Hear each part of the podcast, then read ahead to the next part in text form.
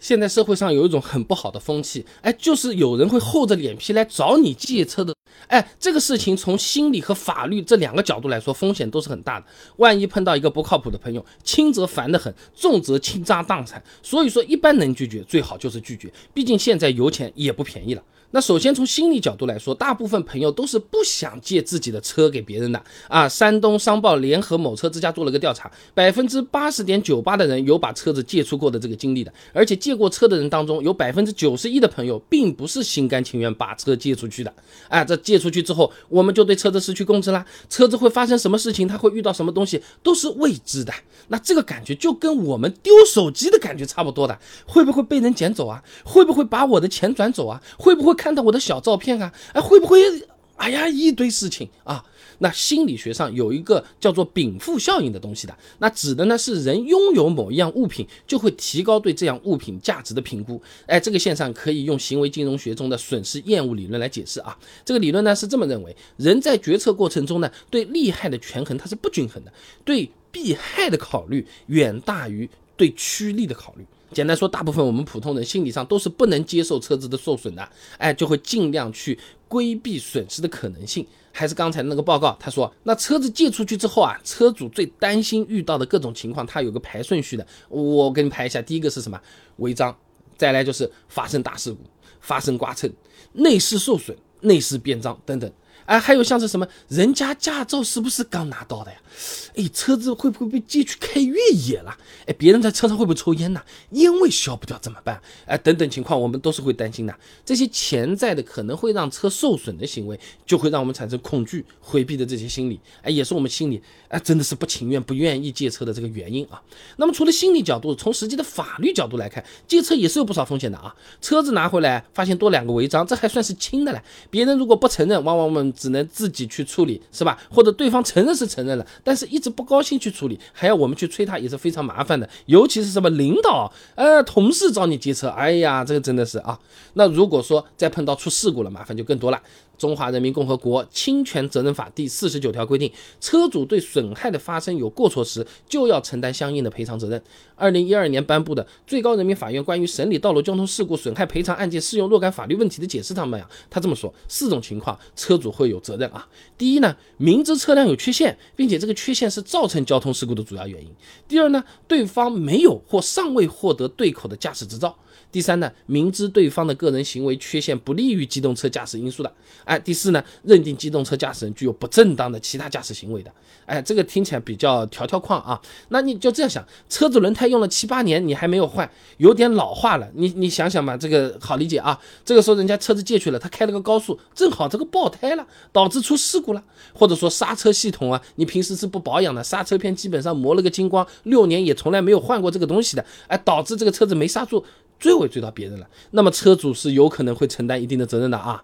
那么借车之前，对方口头跟你说是有驾照的，哎，也没有喝酒的，实际上这个驾照是上次酒驾吊销的，这次又喝了酒再开，还撞了人，出了事故，车主是要担责的啊。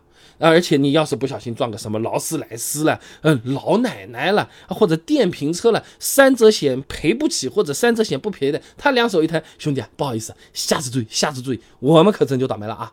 简单总结一下，借别人车，如果那个人他不太靠谱，轻则自己交罚款扣分，重则赔几万甚至上百万的修车钱、医药费什么的，哎，真的是。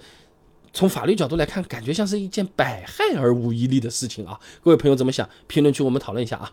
那么从心理和法律的角度来说，借车都是一个不划算的行为，但实际情况中，很多朋友还是选择借了嘛。那实在就无非是，哎，碍于情面嘛。那我们如何在保持体面的同时拒绝别人？之前专门出视频讲过，今天再提提啊。第一种方法，直接拒绝别人问你借车，你就直接说我车子从来不借的，哎，不管谁都没有借过，我亲爹亲妈也没有借过，我的老公老婆也没有借过，哎，不好给你开这个口子的。一般识趣的朋友也不会继续说下去了，就是坚决。哎，这个地方借钱也可以参考一下啊。那第二种方法呢，就是连人带车一起借，哎，这个就更柔和、更圆融啊。你直接和借车的朋友说。哎，你要做这个事儿，跑一趟啊！我我们关系多好啊，是不是？我来给你打下手，我来给你做司机，你要去哪里，我帮你开，我来给你当小弟啊。一方面车子不是还在我们自己手里嘛，不用担心会被乱用；另一方面，别人一听我们给他做司机，是不是啊？也是不太好意思的嘛。要么就是你看平时平起平坐的兄弟，现在低人一等，我来给你。当司机，你总得答应我。还有一种是，哦呦，平时我们关系那么好，你这个，呃，都要都要弄得卑微成这个样子，这也不太好意思了，是不是？这以后相处也难。哎呀，我其他再想办法吧，我其他再想办法吧啊。第三种花钱消灾，别人问我们借车是吧？我们可以跟他说，刚好那几天我们也不方便。哎，大家兄弟，你你不要推脱，我给你租台车，我给你租台好车，是不是？我这个车才二十万，我给你租台五十万的车子，啊，倍儿有面子。一边说一边打开手机 APP，你就给他搞这个东西。那听到我们要花钱，稍微。懂点人情世故的朋友也是不想随便欠人情的，即使他真的脸皮很厚，嗯，哎，这个好，哎，不要租那个五十万，你租六十万是吧？那真的就给他租了。那真的撞了一下或者出事情的话，至少那那是去找租车公司去解决问题，和我们没有什么太大的关联，对不对？不过这里要注意啊，是以对方的身份租啊，你如果说帮他租，还用了我们自己的身份证。那责任还是在我们这儿，没有太大的必要啊。那其他的那些借口，什么，哎，老婆把车开走了啊，我的车子在保养，在修车啊，虽然可以用，呃，但是我跟你说，我们不知道谁是聪明人，但我们能知道，整个社会上基本上没有太笨的人。啊，就这么回事儿。所以总的来说，车子借给别人开，从心理法律角度来说都是有风险的。如果碰到用车的人，他还出了点问题或者不太靠谱，轻则麻烦事情一堆，重则损失成万上百，百害而无一利。想要拒绝别人，直接拒绝其实最好。